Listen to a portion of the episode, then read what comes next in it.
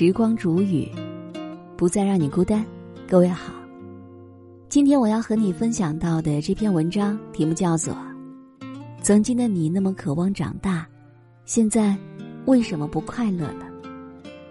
本篇文章作者是中曲无闻，以下的时间分享给你听。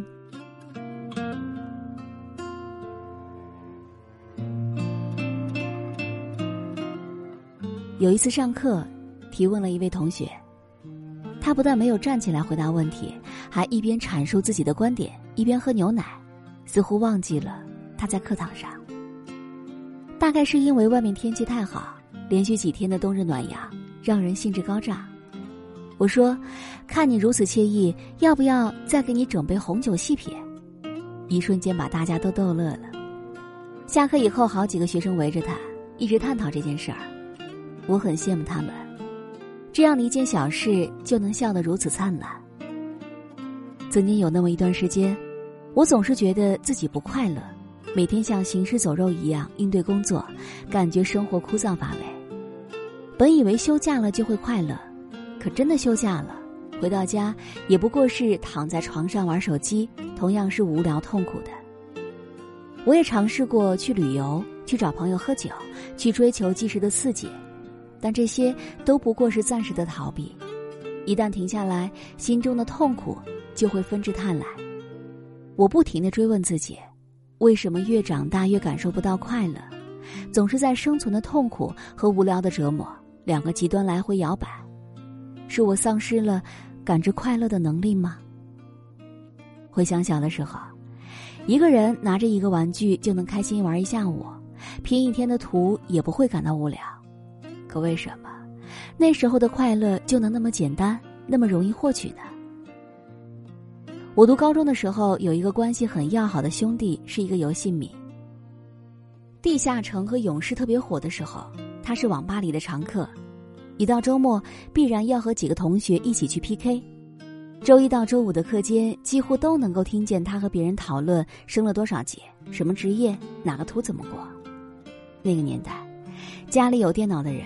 都是贵族，在他看来，有电脑真的是太好了，可以疯狂练级。他的人生理想就是拥有一台属于自己的电脑，随时都可以玩游戏，那肯定快乐到起飞。因为家里管得严，他只能偷偷摸摸的去网吧上网。夜里趁父母睡着之后，背着书包出门，身上青一块紫一块的印子，是父母混合双打留下的。那时候。他很羡慕另外一个单亲家庭的兄弟，说：“要是像你一样没人管我，那肯定快乐到起飞。”后来高考填报志愿，他果断选择计算机专业，终于实现拥有一台电脑的梦想，也远离父母的管束，实现玩电脑自由了。然而还没到快乐起飞，家里就传来了父亲出车祸的消息。曾经意气风华。不服管教的他，不再是地下城里的勇士，而是成了生活里的一条狗。前面滚石落下，后面万丈悬崖，只能咬紧牙关往上爬。父亲去世以后，他没有再碰过一次电脑游戏。寒暑假打好几份工，得先赚够自己一个学期的生活费。开学以后的周末也要做兼职，还有弟弟要读高中的开销是要他负担的。成年人的世界真的很难获取快乐，每天睁眼看到的都是依靠自己的人，需要委屈自己应对的事。就像前段时间我看到的一句话：想让老婆高兴你就做饭，想让父母高兴你就做官，想让朋友高兴你就做东，想让儿女高兴你就做牛做马，想让老板高兴你就做奴，想让自己高兴。你就做梦吧。马德在《允许自己虚度时光》里写过一段话，很有共鸣。我慢慢明白了为什么我不快乐，因为我总是期待一个结果。看一本书，期待它让我变得深刻；吃饭游泳，期待它让我一斤斤瘦下；发一条微信，期待它被回复；对别人好，期待被回答也好；写一个故事，说一个心情。期待被关注安慰，参加一个活动，期待换来丰富多彩的经历。这些预设的期待如果实现了，那我长舒一口气；如果没有实现呢，那就自怨自艾吧。可是小时候也是同一个我，用一个下午的时间看蚂蚁搬家，等石头开花。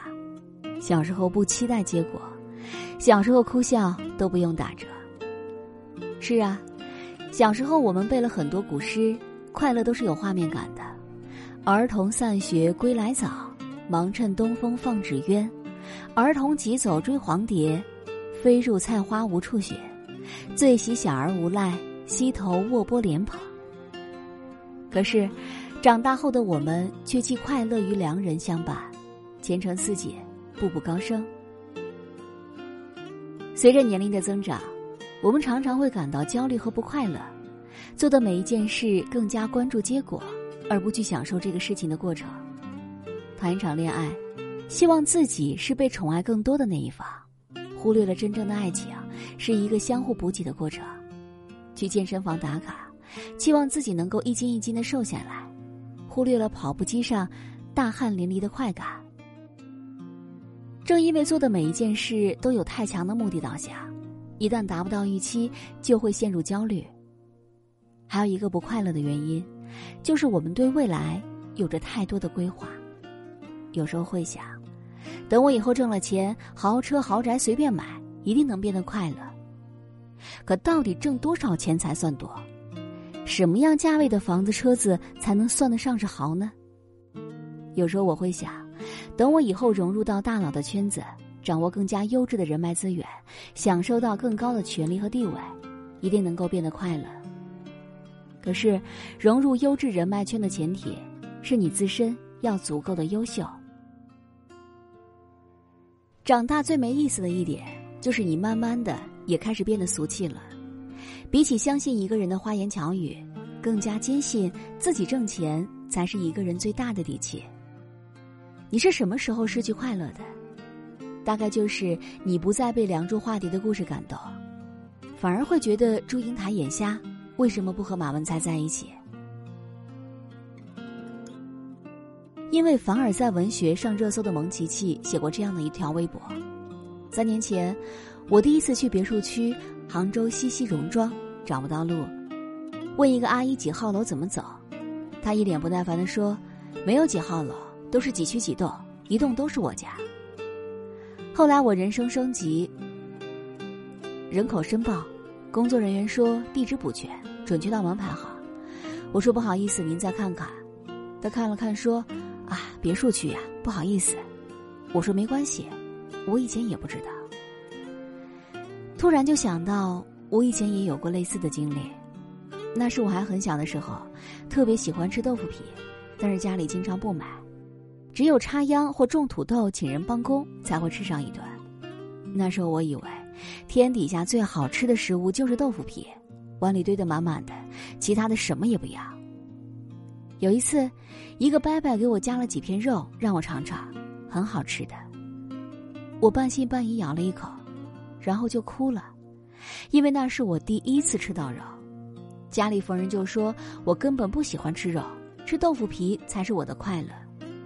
可是我从来都没有吃过肉啊。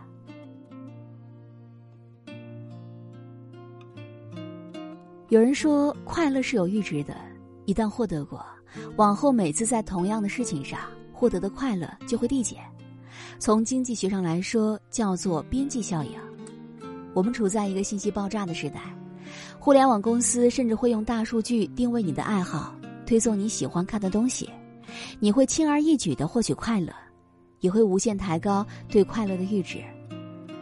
蔡康永有句话说得好：“人生如果希望每一秒都快乐，最后那个快乐就会没有意义。”说了这么多，其实快乐与否，关键是要心态好。就算你不是真正的快乐，也不要放弃那些疲惫生活当中的英雄梦想。做好当下的每件事吧，不要留遗憾，顺其自然，坦然接受那个全力以赴的过程。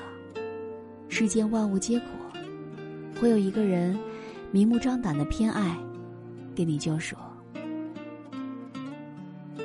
好了，我亲爱的耳朵们，今天就和你分享到这里。喜欢时光煮雨的声音，你也可以在喜马拉雅客户端以及新浪微博搜索 DJ 时光煮雨，关注更多精彩。如果你也有想对我说的话，也可以添加我的私人微信，微信搜索“听时光”的全拼音幺二三，就可以找到我了。好，我们下期节目再见。